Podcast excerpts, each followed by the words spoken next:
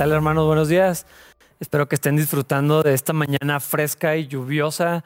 Y yo le doy gracias a Dios por, por el, clima que tenemos el día de hoy. Y estoy emocionado por compartir la palabra de Dios con ustedes. Pero antes de eso, quiero darles brevemente eh, un medio aviso, porque eh, durante la semana les vamos a dar un poco más de detalles. Me han estado preguntando muchísimo, nos han estado llegando mensajes, a mí en lo personal, a la página de Capilla, por el, WhatsApp de Capilla, de cuándo vamos a regresar. Todavía el semáforo no nos permite hacerlo, pero nos vamos a ir preparando para, para, que con el favor de Dios no pase tanto tiempo y en cuanto el semáforo nos lo permita, podamos estar aquí otra vez y comenzar con los servicios presenciales a la capacidad que se nos permita y también, por supuesto, con todas las medidas sanitarias. Vamos a seguir transmitiendo en nuestros, en nuestros medios ¿verdad? digitales, a través de Facebook y de YouTube, para que eh, eh, las personas que todavía no están listas para regresar, que no pueden o que no es conveniente que vengan a las reuniones, pues no tengan ningún problema en seguir presentes eh, y seguir recibiendo el mensaje, pero ya nos estamos preparando para volver a estar juntos. Lo dije desde el principio de la cuarentena, la iglesia de Cristo es necesario que esté unida.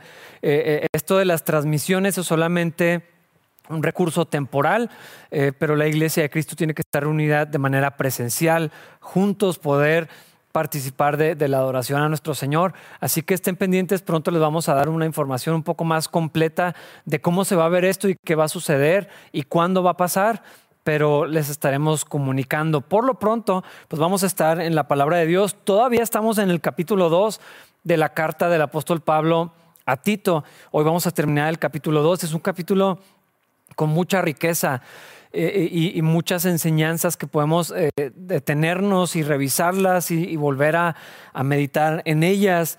Y este capítulo eh, habla en particular de fomentar el estilo de vida que refleje la sana enseñanza. Esa era la tarea que tenía Tito entre los cretenses, poner orden, establecer líderes, pero enseñarles que la vida cristiana es práctica, la vida cristiana se, ve y la doctrina, eh, como que a veces no pensamos que la, doctrina sea tan importante, lo que se enseña, eso quiere decir la doctrina, la enseñanza. Eh, como que hacemos una desconexión, pero no, no, puede ser así. Lo que se enseña en el púlpito, lo que aprendemos en la Biblia, lo que, lo que aprendemos como iglesia, tiene que tener un efecto en nuestra vida cotidiana. Y bueno, los cristianos hablamos de la salvación, por supuesto, ¿no? Y, ese era el mensaje del Evangelio que llevaban los discípulos al principio, la salvación del castigo y de la muerte que vienen como consecuencia del pecado que todos hemos cometido en contra de Dios.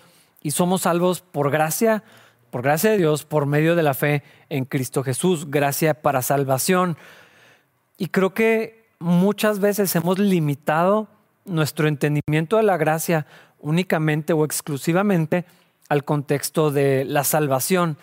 Y decimos, no, es que somos salvos por gracia, pero tenemos que vivir eh, de, otra manera, ¿no? por las obras o alguna cosa así.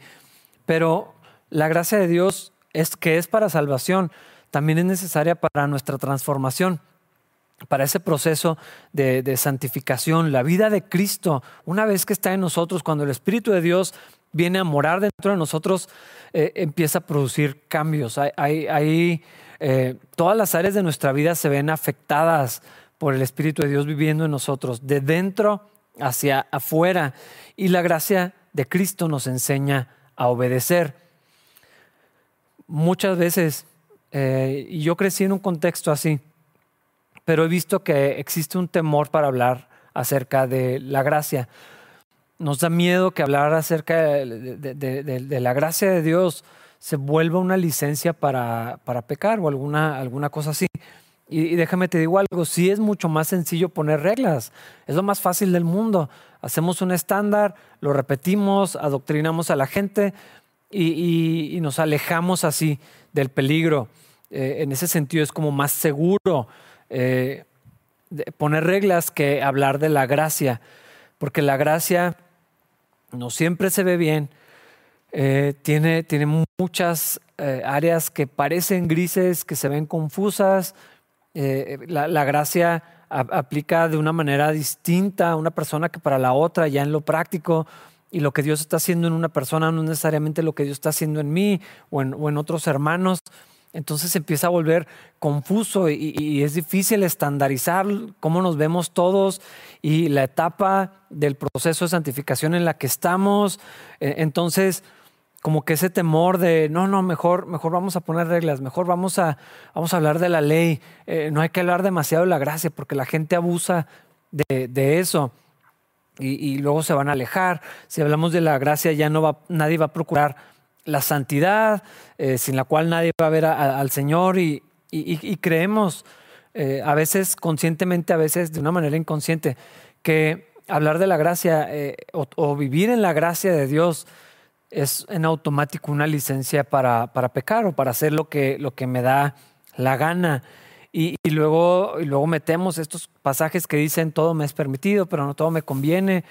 Y, nos da temor que, de pronto se empiece a ver la vida cristiana como, como muy desastrosa, como, como que no hay orden, como que entonces Dios no está haciendo nada y por lo tanto preferimos huir de, hablar de la gracia, de enseñar la gracia y poner reglas que Dios ni quería que, que pusiéramos. Y, preferimos hacer esto, ¿no? Y agregar cargas sobre las vidas de las personas que ni siquiera podemos mover. Esa era una acusación que el Señor Jesucristo le había hecho a los fariseos. Les dice que ponen cargas sobre la gente que ustedes ni con un dedo hacen el esfuerzo, no quieren ni siquiera intentar moverlas, eh, cargas que no, no, podemos con ellas. Y, y, entonces hablamos de la gracia y luego queremos agregar cláusulas, ¿no? Eh, si alguien dice, no, es que hay gracia, siempre sale alguien que defiende la fe en un sentido, ¿no? Y, dice, no, no, no, o sea, la gracia, pero eso no significa, y luego como que es necesario complementarla o parcharla. Esto viene de una, de una mala cultura que, tenemos, de, creer que, más bien de no saber qué es la, gracia de Dios. Eh, y, y cuando sabemos lo que sí es la gracia, como nos enseña este capítulo, vemos que la gracia de Dios no significa todo está bien, no pasa nada, puedes hacer lo que quieras. Eso no es la gracia de Dios. La gracia de Dios nos enseña obediencia, como lo vamos a, ver aquí. La gracia del Señor nos lleva eh, inevitablemente a someternos al señorío de Cristo. Y, este capítulo, perdón, esta porción del capítulo 2 nos habla acerca de eso. Vamos a empezar a leer en el versículo 11 que dice, pues la gracia de Dios ya ha sido revelada, la cual trae salvación a todas las personas. Eh, era lo que mencionaba ahorita, ¿no? Este es el mensaje central, esencial en el Evangelio. La gracia de Dios se manifestó, se, mostró y lo hizo en la persona de, Jesucristo. Ah, me gusta mucho cuando en, en los primeros versículos del Evangelio de Juan dice, y, lo vimos lleno de gracia y lleno de verdad. E, este era el Señor, Él es la esencia de Dios, Él es la expresión encarnada de la gracia. Y la persona de Jesús y su mensaje nos enseñan a vivir de cierta manera. Eh, la gracia puede traer salvación, definitivamente, pero también luego nos lleva a un estilo de vida que corresponde a esa salvación. Eh, vamos a hablar primeramente de esto, por lo que dice este capítulo. Trae salvación a todas las personas, la gracia. Ah, es evidente por el mensaje completo de la Biblia que no todas las personas son hijos de Dios. Somos creación de Dios, definitivamente, pero no todos son hijos de Dios. Ese es un título, ese es un derecho que el Señor reservó para los que creen en su Hijo Jesucristo. Y no es lo mismo ser hijo de Dios que, que ser de la religión cristiana. Voy a ser más específico tal vez.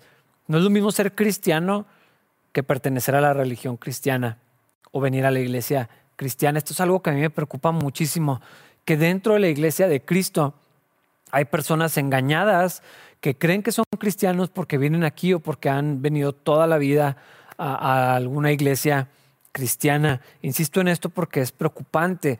Hay gente que, que, de verdad piensa que son salvos y que van a ir al cielo porque hicieron una oración ah, cuando eran adolescentes y alguien les dijo, ok, ya hiciste esta oración, ahora eh, eh, eres salvo. Yo he visto a personas decirle eso a otras personas. Ya hicieron esta oración, ya son salvos, ahora van a ir al cielo, todo está bien en sus vidas, no se preocupen. Y, gente con, esta eh, convicción que viene basada en una oración o en lo que otra persona les dijo, viven engañados, creyendo que, que son salvos, pero en su vida no ha habido ninguna transformación, no han sido renovados, siguen muertos en sus delitos y, pecados. Y esto pasa porque nos comparamos con, los demás cristianos y decimos, bueno, los demás en, capilla, la gente que yo conozco que asiste a tal y cual iglesia, la gente que yo he conocido de mi familia o amigos que toda la vida han sido cristianos y los conozco, yo conozco bastante bien a los cristianos y si comparo mi vida con la de ellos, pues se ven bastante iguales. Eh, y, entonces decimos, pues sí me veo cristiano, sí, sí creo que soy, soy cristiano, ah, hago lo mismo que los demás, no se me exige mucho, no, no tengo que rendir mi vida a nadie, eh, un poquito de moralidad, un poquito de religión, un poquito de Cristo en mi vida, le agrego estas cosas a lo que ya hago, mi vida es exactamente igual, solamente ahora eh, doy gracias por los alimentos o, voy a la iglesia los domingos o cosas de este tipo. Ah, hay que tener mucho cuidado con esto. La gracia de Dios puede traer salvación a los que se arrepienten y creen en el mensaje de Cristo. Esto lo vemos en todo el Nuevo Testamento. Cuando se predicaba el Evangelio, no se hacía una invitación a aceptar a Cristo en tu corazón. Eh, no se decía, eh, Dios te ama y, tiene un plan maravilloso para tu vida. El mensaje, siempre que eran confrontados por el Evangelio, la gente decía, ¿y qué hacemos? Y luego les decían, arrepiéntanse y crean. Estos son los, requisitos, esto es lo que nos permite, por medio de la gracia de Dios, por la fe en Cristo Jesús, tener eh, salvación. y, este mensaje es para los pecadores, para los enemigos de Dios, para los que los inmorales, para las que consideramos o pensamos que son las peores personas del mundo, tanto como para los que tienen buenas vidas, eh, que, son personas morales, responsables, eh, en orden sus familias o lo que sea, pero que, que sus buenas obras no les sirven para acercarse a Dios, ni para llegar al cielo, ni para pasar la eternidad con Cristo.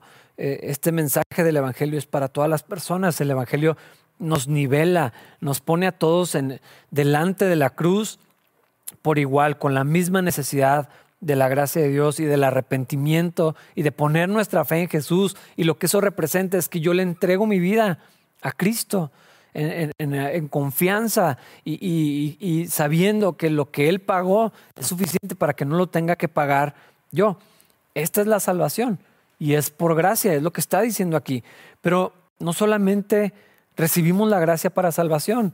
Eh, hemos como reducido el concepto de gracia como si fuera un ticket, un, boleto para, para, ir al cielo, un acceso directo. Eh, ya no tienes que hacer nada, ya, tienes la gracia, agarra tu boleto, vas al cielo, tu vida puede ser exactamente igual. Eh, a veces lo vemos ni siquiera como ir al cielo, sino como un escape del infierno, todavía peor, algo tan tan reducido, tan simplista, tan incompleto, porque si de verdad recibimos la gracia para salvación, entonces por medio de la gracia es necesario aprender de ella y luego eh, obedecer al Señor. La gracia va a enseñarnos a obedecer. La gracia de Dios va a producir un efecto en nuestras vidas y donde la gracia de Dios llega de una manera efectiva en el corazón de una persona, y aquí es donde entra esta imagen de una semilla que cae en buena tierra, eh, donde la gracia de Dios entra en el corazón de una persona y, es efectivo, eso va a producir una transformación, va, a traer a una persona de muerte a vida y luego todas las áreas de, esa persona poco a poco van a ir siendo afectadas. Lo estaba platicando hace poquito, antes de comenzar la transmisión, hace unos minutos. Eh, ese proceso va a durar toda la vida. O sea, e, e, en vida vamos a seguir siendo transformados, vamos a seguir siendo confrontados por la palabra de Dios. El Espíritu Santo va a ir revelando nuevas áreas en nuestro corazón y, vamos a, seguir siendo pulidos y, completados y moldeados a la imagen de Cristo mientras, mientras estemos en esta tierra. Los años que el Señor nos, nos conceda y la gracia de Dios que se reveló en la persona de Cristo nos enseña en particular tres cosas que son las que vamos a ver en este capítulo. Eh, lo voy a resumir y luego lo vamos a, a ir leyendo y platicando. Primeramente, apartarnos de la vida mundana, vivir con devoción a Dios y anhelar la venida de Jesús. La gracia de Dios nos enseña esas tres cosas. Otra vez, no es solamente todo está bien, ya no pasa nada, eh, puedes seguir adelante, ya se te perdonó, Dios te ama, tiene un plan increíble para ti. Creo que la, gracia de Dios desde la perspectiva que este, esta sección de la escritura nos enseña, se ve como cuando Jesús tuvo este encuentro con la mujer y que le dijo, eh, yo no te condeno, puedes irte y ya no peques más había un, efecto en eso. No, no le dijo simplemente, no te preocupes, yo te acepto tal como eres, todo está bien, nos vemos pronto. El Señor fue claro en decirle, ok, aquí podemos trazar una línea, todos estos pecados te son perdonados, pero ya no puedes vivir de la misma manera. Y es lo que nos está diciendo Pablo al escribirle a Tito en esta carta. Primera parte del versículo 12. Y se nos instruye a que nos apartemos de la vida mundana y de los placeres pecaminosos. Recibir la, gracia de Cristo implica forzosamente tomar una dirección distinta en la que íbamos caminando. A mí me gusta mucho cómo en, la escritura aparecen varias veces, por ejemplo en Colosenses, que lo estudiamos hace poquito, ¿no? Que, nos dice, ya no vivan como antes, ¿no? Eso era de la vida anterior antes que hacían estas cosas, antes que eran esto, antes que cumplían con estas cosas que en realidad son obras de la carne, o, hace una lista de, pecados, ¿no? de actividades de la carne, y dice, ustedes antes hacían esto, pero ya no, ya no lo hacen. Es necesario apartarnos de las cosas, y aquí es muy, muy, clara, muy claro de qué, de la vida mundana y de los placeres pecaminosos. Aquí está siendo muy claro que hay cosas que sí están prohibidas para un cristiano. Estos dos versículos que dicen que todo nos es permitido, todo lo que no es pecado, obviamente, pero es muy extraño. Las personas como que usamos ese versículo para, para todo y decimos, todo es permitido, o sea, nomás no te conviene. Eh, puedes hacer lo que sea, pero, pero no, eso no es coherente con el resto del mensaje en el Nuevo Testamento. No podríamos decir que la inmoralidad es permitida, pero no te conviene. Es prohibida, es ofensiva para Dios y para un cristiano es inaceptable. O sea, no es que solamente no te convenga o que te puede ir mal, eh, porque cuando vemos esa perspectiva de, las cosas, eh, se ve como una sugerencia, pero no es así hay cosas que son inaceptables en un creyente, que no podemos, simplemente no podemos vivir de esa manera. ¿Por qué? Porque ahora, si estás en Cristo, si verdaderamente la gracia de Dios ha sido efectiva en tu vida y has nacido de nuevo y el Espíritu Santo mora en ti, entonces tu cuerpo se convierte en el templo del Espíritu Santo.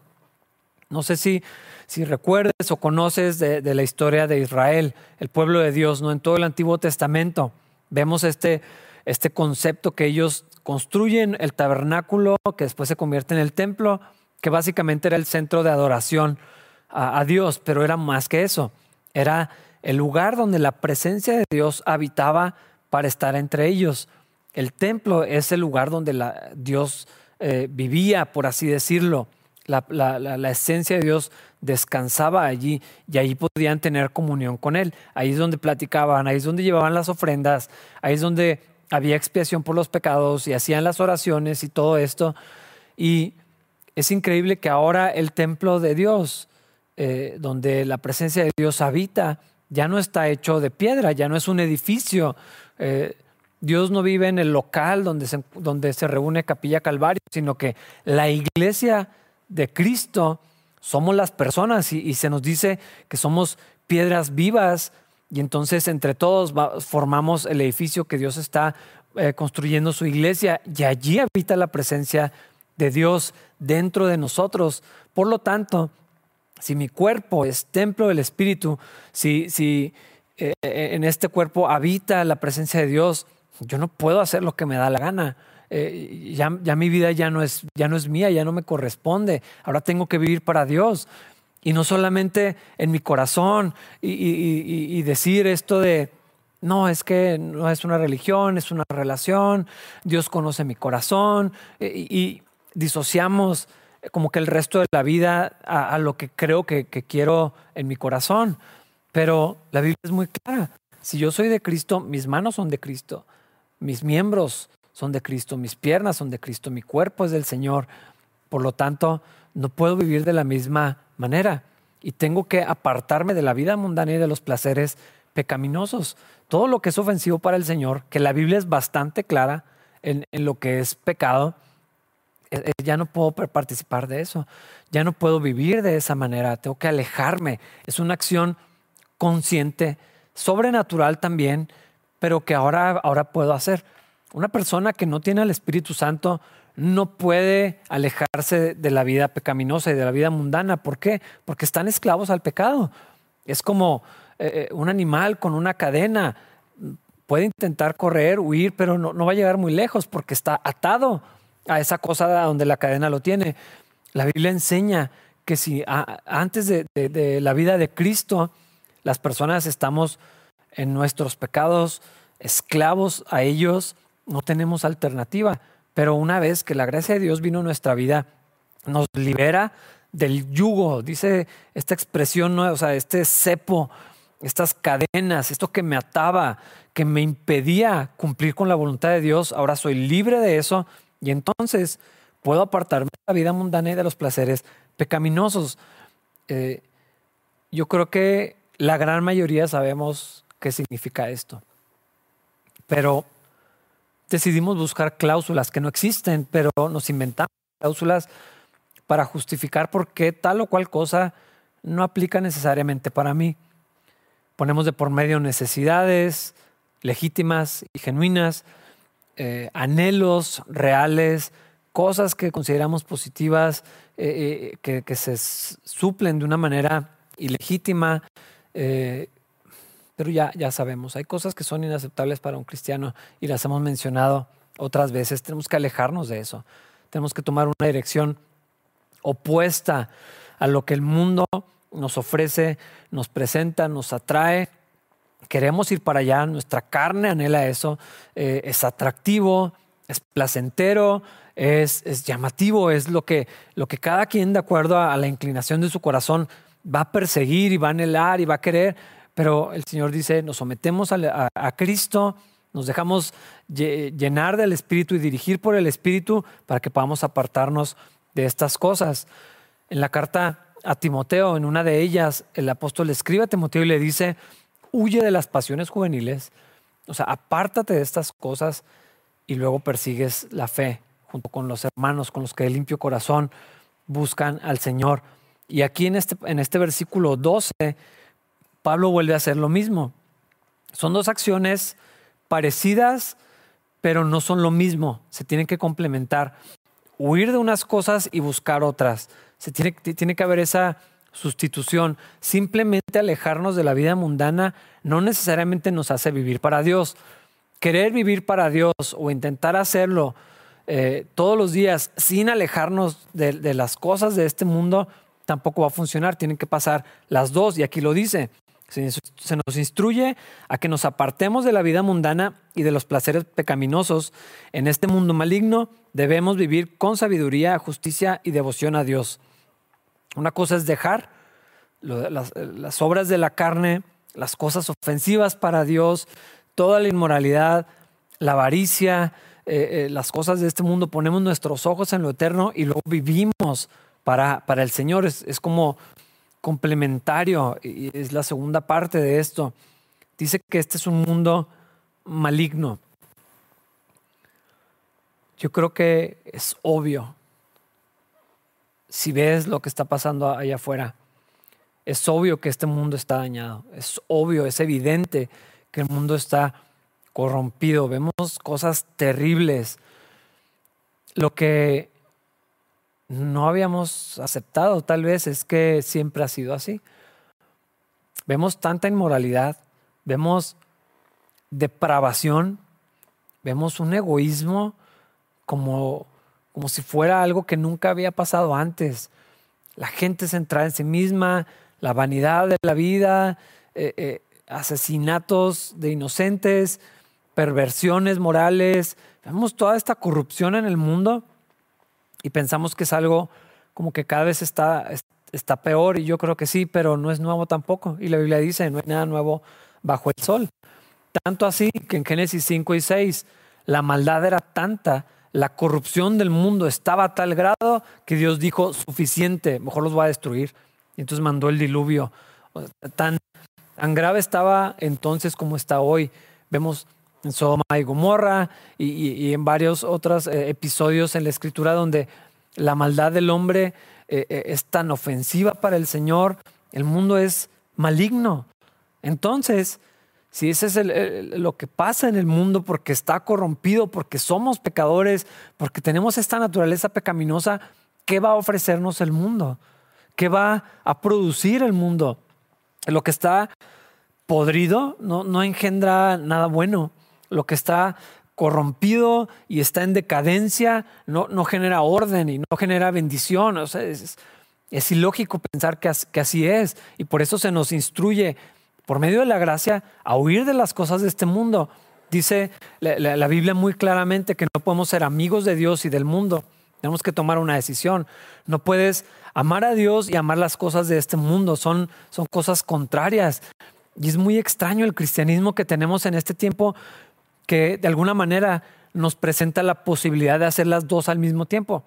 Puedes vivir de una manera terriblemente mundana, que yo casi no uso esa palabra, pero este es el contexto correcto.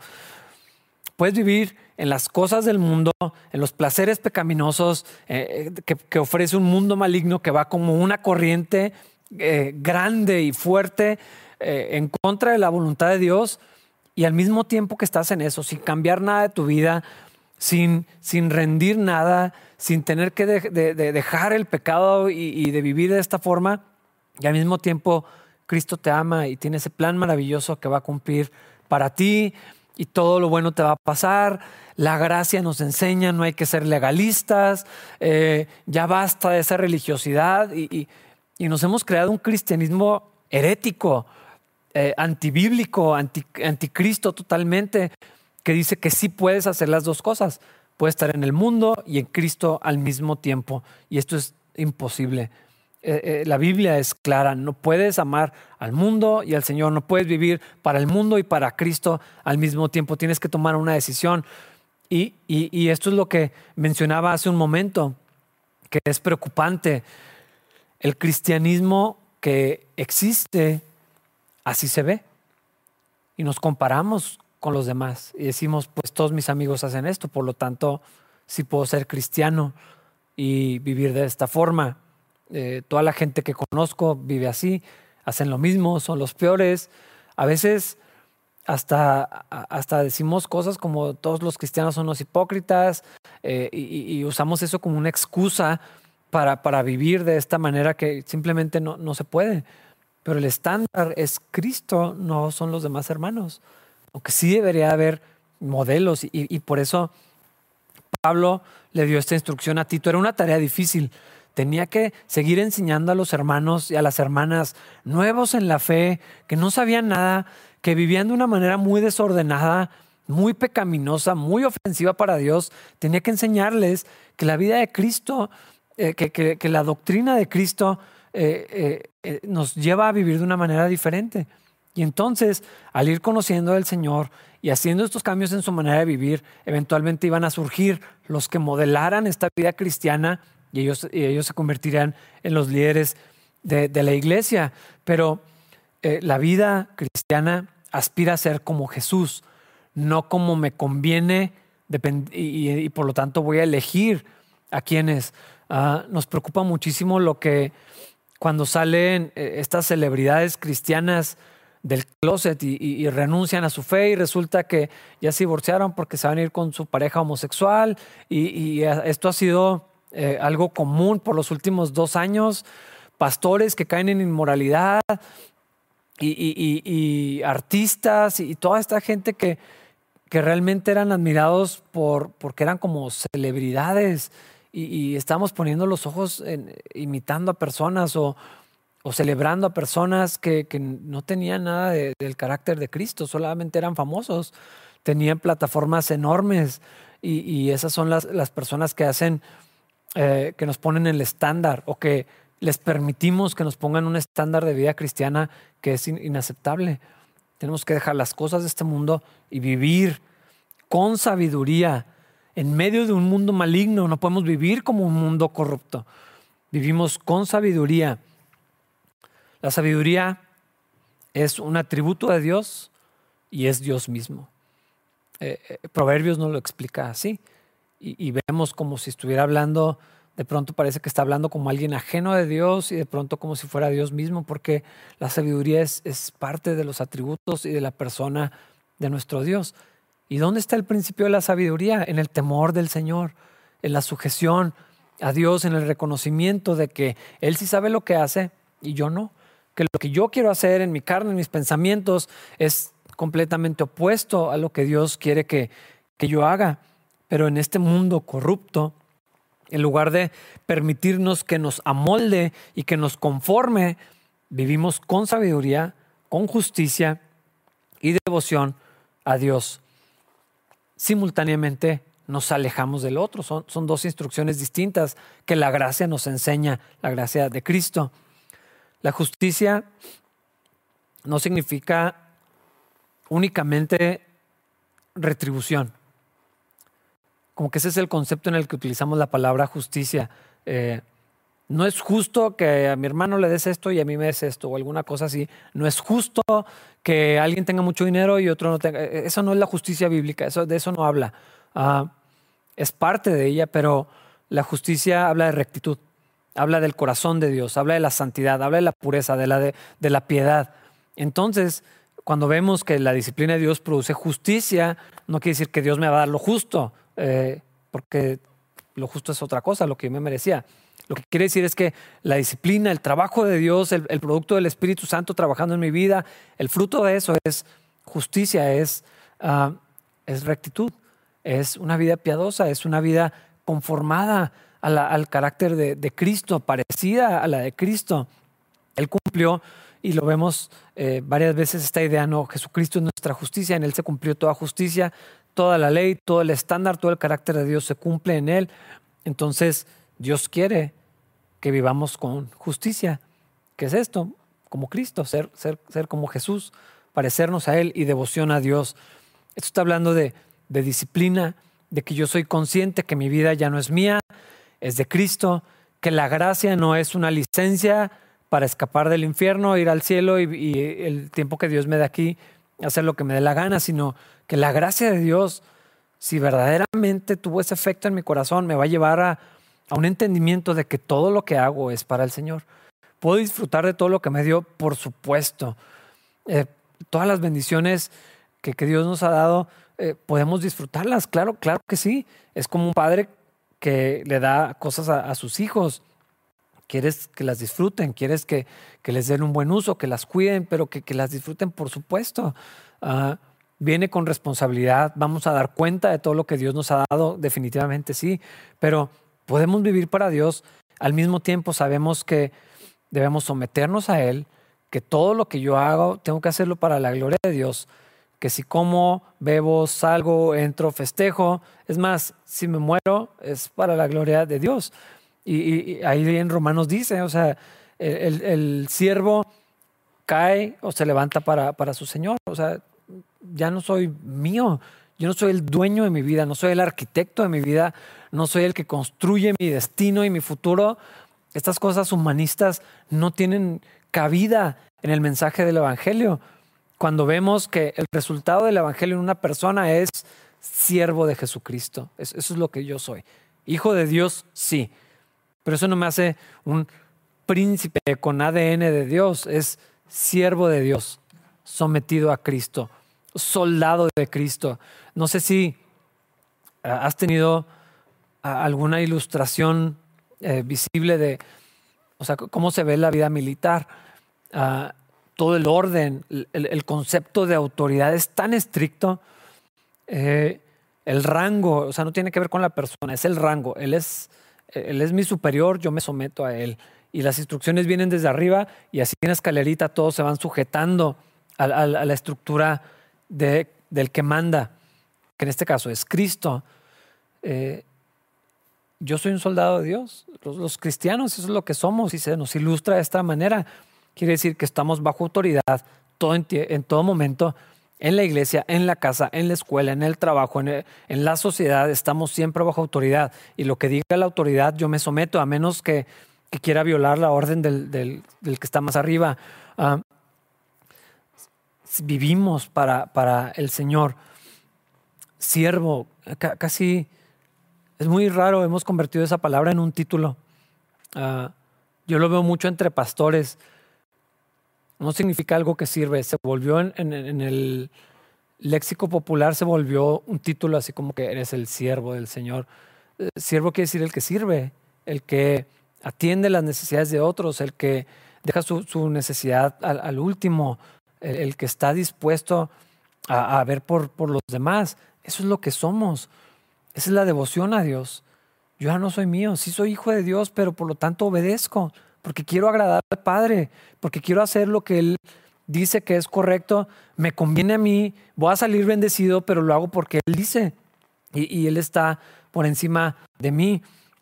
La gracia de Dios nos enseña a huir de las cosas del mundo y a vivir para, para el Señor. No hay manera de creer que la gracia me permite hacer lo que me da la gana. E-, esto es extraño, no, no, no es posible. Alguien que entiende la gracia no puede permitirse eso. Más bien, esa idea distorsionada de gracia revela una de dos cosas, de tres. Que no sabías, que no te importa o que no eras cristiano. Ah, nada más. Si vas a vivir como te place, es por alguna de estas razones, pero la gracia va a producir obediencia en nosotros. Eh, la vida de Dios, la vida de Cristo en mí me va a llevar a obedecer y cada vez más ser como Cristo, que es lo que está diciendo aquí. Y una tercera cosa, la gracia de, Cristo me va a llevar a anhelar y a esperar lo que, lo que está por, por venir, anhelar la venida de Jesús la gracia de Dios me enseña que esto es temporal, que esta vida eh, es maravillosa, sí, está padrísimo, yo disfruto mucho mi vida, yo le doy gracias a Dios por mi vida, pero lo que viene es todavía mejor, estar con Cristo de, de muchas maneras que ni siquiera entiendo cómo es, cómo se va a ver o qué voy a hacer, pero es mucho mejor que todo lo que pueda tener en esta tierra. Lo que vivimos aquí, hacemos todo lo posible por extender el reino de los cielos, por vivir en la cultura del reino de los cielos, eh, y es como un preámbulo para lo que está por venir por la eternidad. Pero la gracia de Dios me saca de la idea de que esto es lo único que existe, que, que esto es lo único que hay, quita mi mirada de los problemas terrenales, de los placeres terrenales, de las cosas temporales y, me lleva a ponerlas en lo, eterno, en vivir para el Señor, en estar toda la eternidad con Él, dice en el versículo 13, mientras anhelamos con esperanza ese día maravilloso en que se revele la gloria de nuestro gran Dios y Salvador Jesucristo.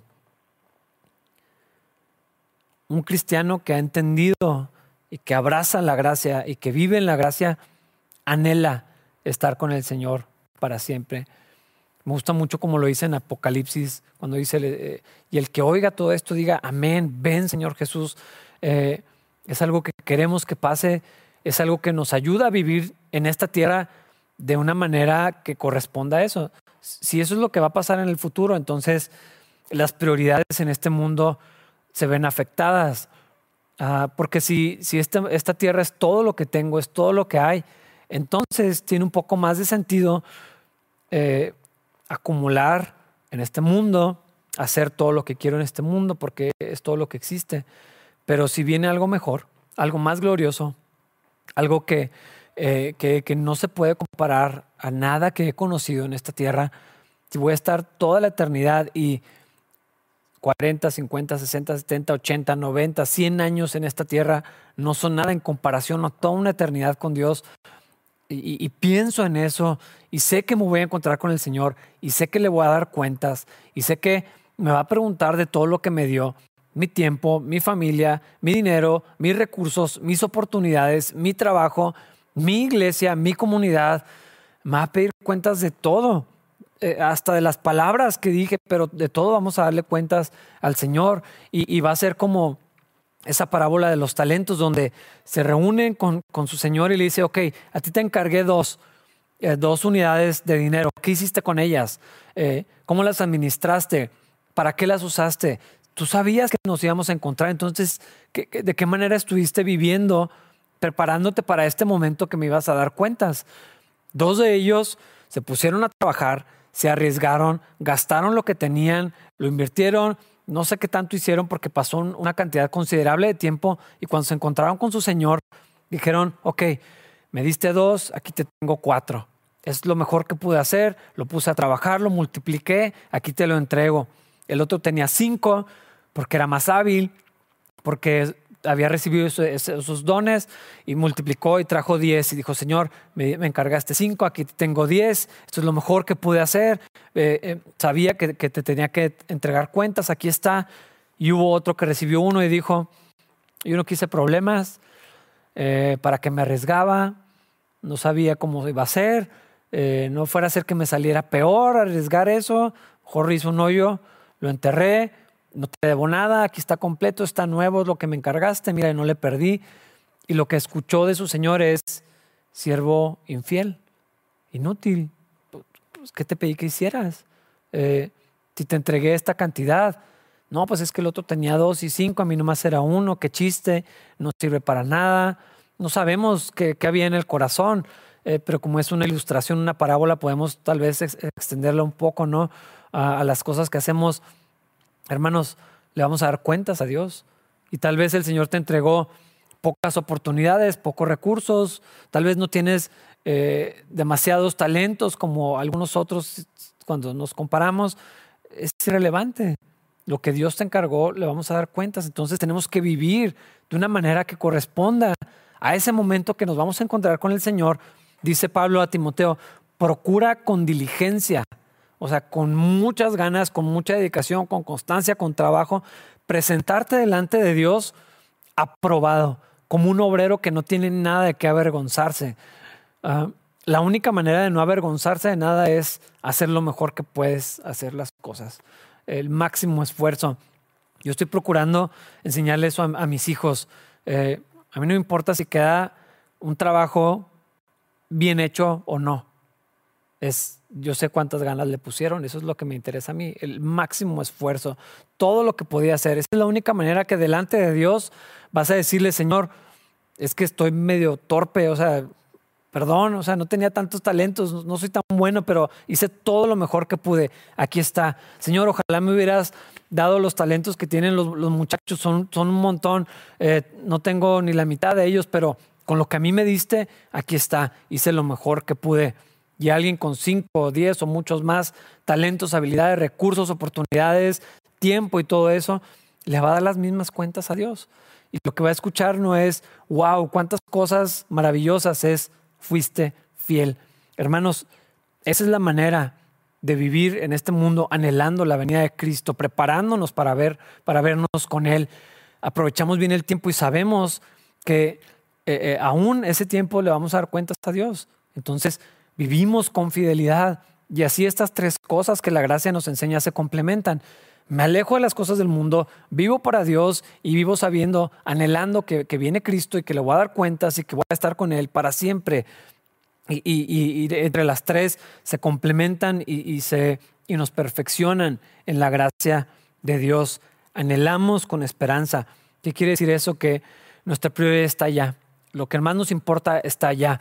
Entonces, sí anhelo estar con el Señor, sí quiero que Cristo venga, sí me importa más estar en el cielo y, por lo tanto todo lo demás en esta tierra se alinea con esa visión de la vida. Eh, debería emocionarnos, no para huir del mundo, que esa es otra perspectiva incorrecta. no, no vemos este mundo como algo miserable, con pesimismo, con negatividad, que anhelamos de una manera así que, oh Dios, ya, por favor, sácanos de aquí. Yo sé que hay días que todos queremos eso, pero un cristiano no vive así. Un cristiano vive listo, trabajando, espera que su Señor lo encuentre así. Varias, varios pasajes nos enseñan eso, que, que, cuando venga el Señor nos encuentre ocupados en su obra, fieles, viviendo para Él, que sea algo sorpresivo y de pronto, Señor, no me di cuenta, es que estaba haciendo lo que me encargaste, pero qué bueno que viniste, estaba, eh, ya quería que esto, que esto pasara. Esa es la forma que un cristiano tiene, tiene que vivir. Para el día que se revele la gloria de nuestro Señor Jesucristo, quien por cierto, versículo 14, dio su vida para liberarnos de toda clase de pecado, para limpiarnos y para hacernos su pueblo, totalmente comprometidos hacer buenas acciones. No podemos vivir para Dios a medias. Cristo no puede ser un pedacito de nuestra vida ni nuestra religión. Eh, tiene que ser nuestra vida. Y este concepto aparece varias veces en la Biblia, en la Escritura. Cristo que es su vida. Él tiene que ser el todo de, un creyente, totalmente comprometidos. Todo este efecto en la vida del creyente tiene que ver por lo que Cristo hizo en la cruz. Él compró nuestra libertad, Él pagó el precio que debíamos nosotros, Él abrió el camino en sí mismo para que pudiéramos acercarnos a Dios.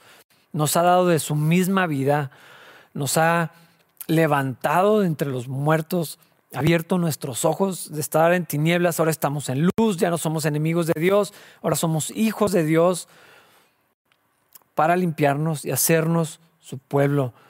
El costo que, o sea, lo, que, lo que costó para que eso pudiera suceder fue altísimo. Es la misma sangre de Jesucristo, su propia vida, ver al Padre, a su Hijo, sufrir en manos de los enemigos, de los traidores, de los pecadores, toda la ira de Dios vaciándose sobre él. Eso lo hizo no para nada más que tuvieras algo maravilloso en la vida, para que fuéramos suyos, dice aquí, para limpiarnos y hacernos su pueblo. Este era el plan de Dios. Si nos vamos hacia atrás, cuando Israel, eh, el Señor formó al, al pueblo de Israel, el plan era que yo soy su Dios, ustedes son mi pueblo.